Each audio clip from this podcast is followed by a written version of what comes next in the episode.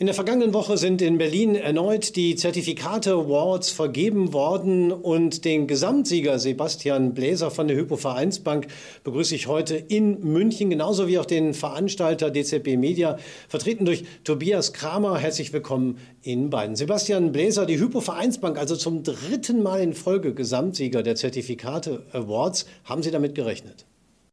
Ja, offen gesprochen, ein bisschen überrascht hat es uns schon, da jetzt den Hattrick hinzulegen.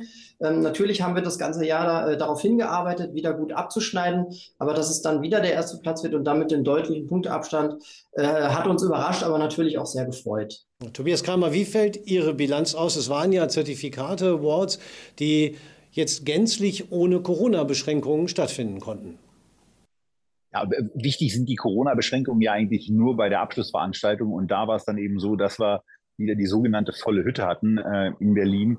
Und äh, im Vorfeld war es eben so, dass sich vor allen Dingen wieder auch bei der Publikumsabstimmung über 12.000 Menschen beteiligt haben, die von unseren Medienpartnern und auch von zur Abstimmung aufrufenden Emittenten von den Zertifikate Awards erfahren haben und dann eben ihr Votum bei der Publikumsabstimmung abgegeben haben. Und bei unserer 32-köpfigen Expertenjury war es dann eben so, ähm, dass die Stimmen so reingekommen sind, dass verschiedene Emittenten in verschiedenen Disziplinen natürlich ausgezeichnet wurden. Aber am Ende, wenn der Strich drunter gemacht wird und die Summe aus allen Einzeldisziplinen im Juryvergleich gezogen wird, war es eben so, dass die Hypovereinsbank mit 299 Punkten den zweitplatzierten BNP Paribas mit 263 schon deutlich auf Abstand gehalten hat. Aber die BNP ist auch neu auf diese Position aufgerückt und wird sich sicherlich für das nächste Jahr auch einiges vornehmen. Nun wollen wir natürlich von einem Gesamtsieger auch mal hören, wie er die Märkte einschätzt, denn das kann ja möglicherweise nicht ganz so falsch sein, Sebastian Bläser. Wir haben eine Situation, die von vielen Herausforderungen geprägt ist.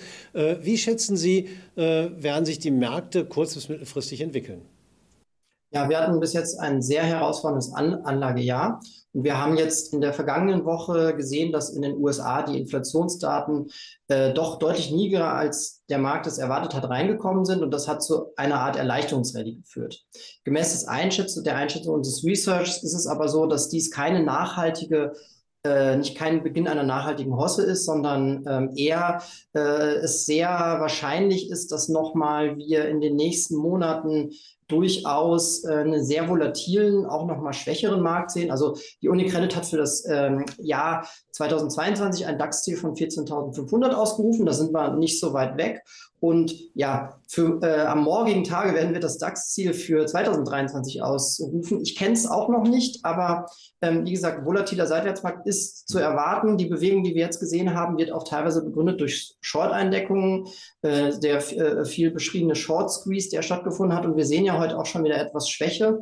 Und ähm, wir glauben aber auch, dass bei den Inflationszahlen jetzt gerade die Höchstpunkte wohl überschritten werden und auch eben bei den Anleiherenditen und sich durchaus jetzt ein, langsam eine Bewegung wieder einstellt, wo es zu einer Entspannung bekommt bei Renditeninflationszahlen. Allerdings werden die Zentralbanken noch weiter den Zinsanhebungszyklus fortführen. Wir rechnen noch mit zwei bis drei weiteren Zinsschritten. Die könnten aber moderater ausfallen. Beispielsweise ein nächster Zinsschritt könnte nur 0,5 Prozent bei der amerikanischen FED betragen.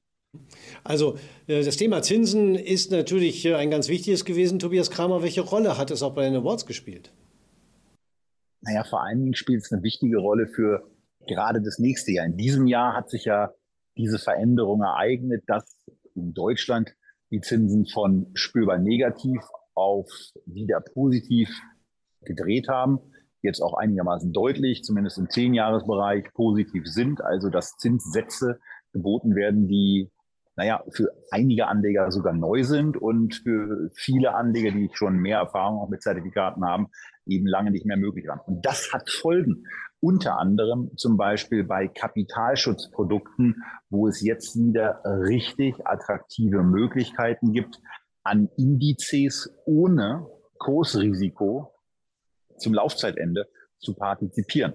Heißt also, man investiert Geld, man weiß in dem Moment, dass man am Ende der Laufzeit 100 Prozent seines Geldes sicher zurückbekommt. Natürlich unter der Voraussetzung, dass der Emittent dann noch da ist. Das muss man bei Zertifikaten ja immer dazu sagen. Aber wenn dieser zugrunde liegende Index, also zum Beispiel der Eurostox 50 an Wert zulegt, dann ist man als Anleger nicht in irgendeiner Form limitiert, sondern zu 100 Prozent mit dabei. Und diese Möglichkeiten gab es ohne Zinsen lange, lange Zeit nicht mehr. Für Sie, ähm, Sebastian Bläser, sicherlich auch ein Thema. Wie haben Sie die neuen Bedingungen bei den Zinsen genutzt, gerade auch was Kapitalschutzzertifikate angeht? Wir wurden ja beim Award äh, bei Kapitalschutzprodukten mit dem ersten Platz ausgezeichnet. Ähm, sicherlich auch, weil wir Kontinuität zeigen, dass wir auch in der Niedrigzinsphase in den vergangenen Jahren trotzdem weiterhin Kapitalschutzprodukte angeboten haben. Sicherlich mit nicht ganz so guten Konditionen, aber trotzdem äh, auch entsprechend äh, hier Absatz gesehen haben. Und vor allem das Gute daran ist, dass man Anleger sehr vorsichtig auch an den Kapitalmarkt heranführt. Das ist ein wichtiger Aspekt und der kommt jetzt wieder zum Tragen, wo die Konditionen jetzt besser werden, wo die Kunden vielleicht auch äh, etwas mutiger werden und tatsächlich können wir jetzt auf äh, Indizes oder auch Einzelaktien ähm, Kapitalschutzprodukte anbieten mit sehr guten Partizipationsraten. Und äh, das sorgt dafür, dass Kunden tatsächlich eine Teilhabe äh, haben an, an der Marktentwicklung. Und von daher ist es äh, eine gute Sache und ähm, da können wir die Zinsen nutzen. Hinzu kommen auch Zinsprodukte wie beispielsweise Stufenzinsanleihen, die also auch entsprechende festverzinsliche Renditen bieten. Und da hat der Anleger jetzt wieder deutlich mehr und bessere Optionen als noch im vergangenen Jahr. Herr Tobias Kramer, da ist natürlich auch wichtig bei Zinsprodukten, Kapitalschutzprodukten, wer ist eigentlich der Kunde? Also wer kauft das? Ist das der Selbstentscheider oder geht das über den Vertrieb? Naja, also so wie wir es mitbekommen, geht natürlich vieles an diesem Teil des Marktes über den Vertrieb in Bankfilialen, in Sparkassen, in Volksbanken. Aber es gibt eben auch Produkte, wo sich Anleger ganz spezifisch auch Zinshöhen, Zinscoupons auf Basis der Schuldner aussuchen könnte, äh, könnten. Und äh, da sind es dann auch sehr häufig Selbstentscheider, die durchaus versiert sind, wenn es darum geht, nach äh, Zinsen zu suchen und da nach den Zinstrüffeln auch mhm. zu forschen. Wie, wie sind Ihre Erfahrungen, äh, Erfahrungen, Sebastian Bläser? Sind es auch wirklich Selbstentscheider, die sich solche ja eigentlich Anlageprodukte gezielt heraussuchen? Genau, also bei den Zinsprodukten kann man sagen, dass sie tatsächlich sehr stark im Vertrieb eingesetzt werden, allerdings nach der Vertriebsphase auch an der Börse notiert sind und hier durchaus auch Selbstentscheider zugreifen können. Mhm. Es gibt aber natürlich noch andere Produktkategorien, die entsprechend auch jetzt im aktuellen Marktumfeld auch teilweise natürlich von höheren Zinsen profitieren, aber natürlich auch beispielsweise wenn Aktien zurückgehen, auch wenn Volatilitäten steigen. Um hier mal zu nennen, die Aktienanleihen, wo wir ja auch einen Podiumsplatz belegt haben, die heißen schon Anleihe und sie sind prozentnotiert, beziehen sich in der Regel auf eine Einzelaktie oder einen Index und bieten tatsächlich auch einen festen Zinscoupon für den Anleger und sind auch durchaus eine interessante Alternative zu Kapitalschutzprodukten. Bei einem Punkt würde ich gerne mal nachfragen, möglicherweise auch etwas für Selbstentscheider. Ähm, der Punkt, besonders ESG-orientierte Anlagen zu kaufen, also ökologisch, sozial und äh, Good Governance-orientierte Anlagen, ist das etwas, was bei Ihnen von Seiten der Kundinnen und Kunden verstärkt nachgefragt wird?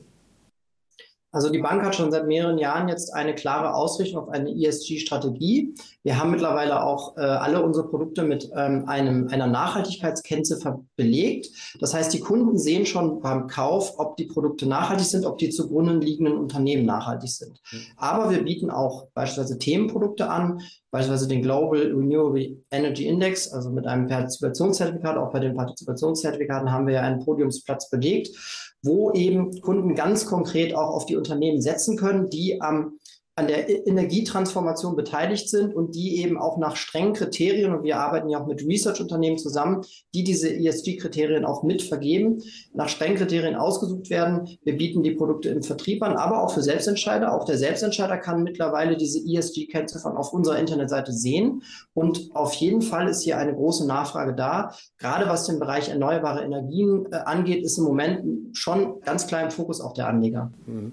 Tobias äh, Kramer, wie sehen Sie Sie das? Wie wichtig ist das Thema Nachhaltigkeit auch für die Zertifikatebranche geworden oder vielleicht auch nicht? Ja, also lustigerweise haben wir äh, gerade am Tag vor dieser Aufzeichnung äh, eine Veranstaltung mit der Hypovereinsbank gemacht, wo wir über das Thema Nachhaltigkeit in der Anlageberatung gesprochen haben und da auch nochmal aufgegriffen haben, weswegen wir bei den Zertifikate Awards zum Beispiel in diesem Jahr keinen Preis für ESG-Produkte vergeben haben. Eben deswegen, weil 28 von 32 Juroren äh, in einer Vorabstimmung der Meinung waren, dass aufgrund von im Moment aus dem politischen Raum kommenden, eher unklaren Regeln und auch einer ja nicht so ohne weiteres ähm, bestehenden Klarheit darüber, wann eigentlich ein Produkt nachhaltig ist. Also wenn es spezielle Basiswerte abbildet oder wenn das Institut, das über Zertifikate her Finanzmittelzuflüsse hat, diese auch nachhaltig einsetzt. Also da ist noch eine ganze Menge zu tun.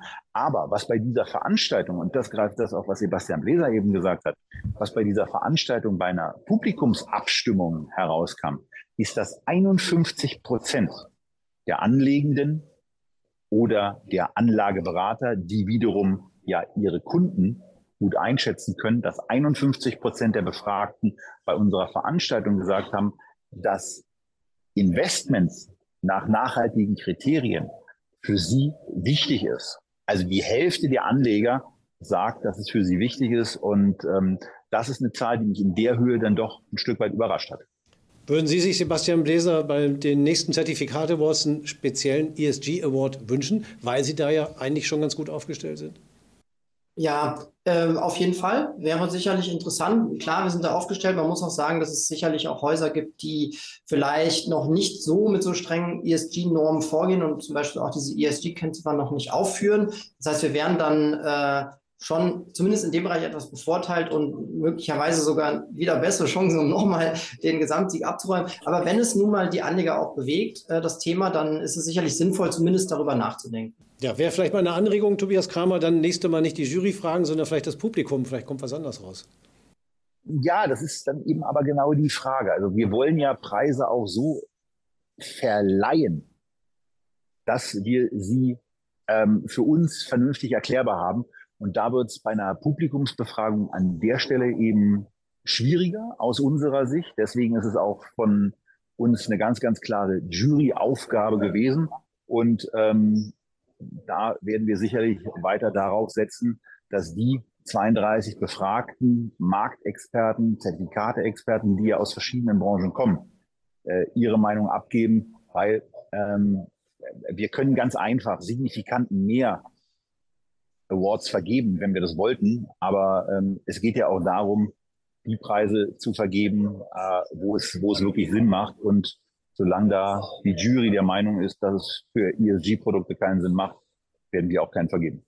Werfen wir vielleicht nochmal einen Blick äh, auf die nächste Zukunft. Wir wissen ja, wir haben es vorhin angesprochen, äh, Sebastian Bleser hat es auch nochmal angedeutet, wir haben viele Probleme, Inflation, höhere Zinsen, ähm, kriegerische Auseinandersetzungen. Ähm, ist der Bedarf der Anlegerinnen und Anleger äh, spürbar gestiegen, Sebastian Bläser, sich auch abzusichern oder können Zertifikate dem per se in vielen Dingen schon entgegenkommen?